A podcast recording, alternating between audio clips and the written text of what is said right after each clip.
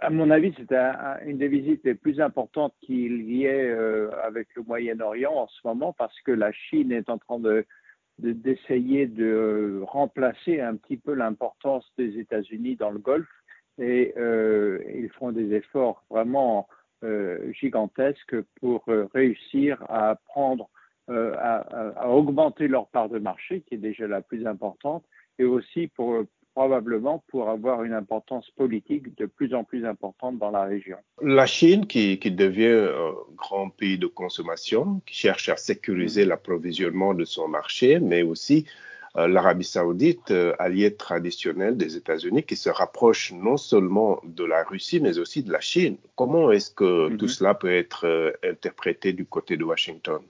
Ah bien, je pense que c'est une. Euh, le, Washington doit interpréter ça de façon assez négative, au sens où euh, la visite de Xi est en fait une visite euh, contre l'Amérique, hein, contre les États-Unis, parce que la Chine est déjà le principal importateur de, produits saoudiens, non seulement du pétrole, mais de, de pétrochimie, etc et euh, est aussi le, le principal, euh, la Chine est aussi le principal fournisseur de, de l'Arabie saoudite. La seule chose que les États-Unis offrent maintenant à l'Arabie saoudite, c'est très important bien sûr, c'est la sécurité contre l'Iran.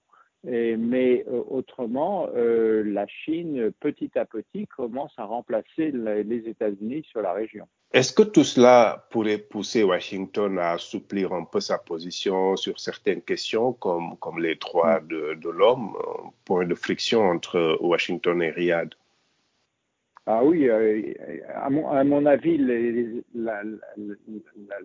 États-Unis ont peu de, peu de moyens pour, enfin, ont, peu de chances de, changer l'attitude de l'Arabie saoudite si, euh, si les États-Unis ne changent pas sa politique vis-à-vis des droits de l'homme, c'est sûr. Et euh, euh, tant, tant, que ça, ce n'aura pas lieu, euh, effectivement, la Chine va continuer à se développer le plus possible. Et, et sur le plan domestique, euh, est-ce que tout cela pourrait pousser peut-être à l'autorisation de plus de forages pétroliers aux États-Unis? Une perspective qui n'enchante pas trop les progressistes non plus. Oui, effectivement, mais je pense que je pense qu'on est déjà le, un des plus gros producteurs mondiaux, sinon le plus gros producteur mondial euh, de pétrole. Je pense pas qu'on puisse vraiment produire facilement à, à, à, coût acceptable plus de pétrole que maintenant. Donc, je pense pas que ça changera énormément.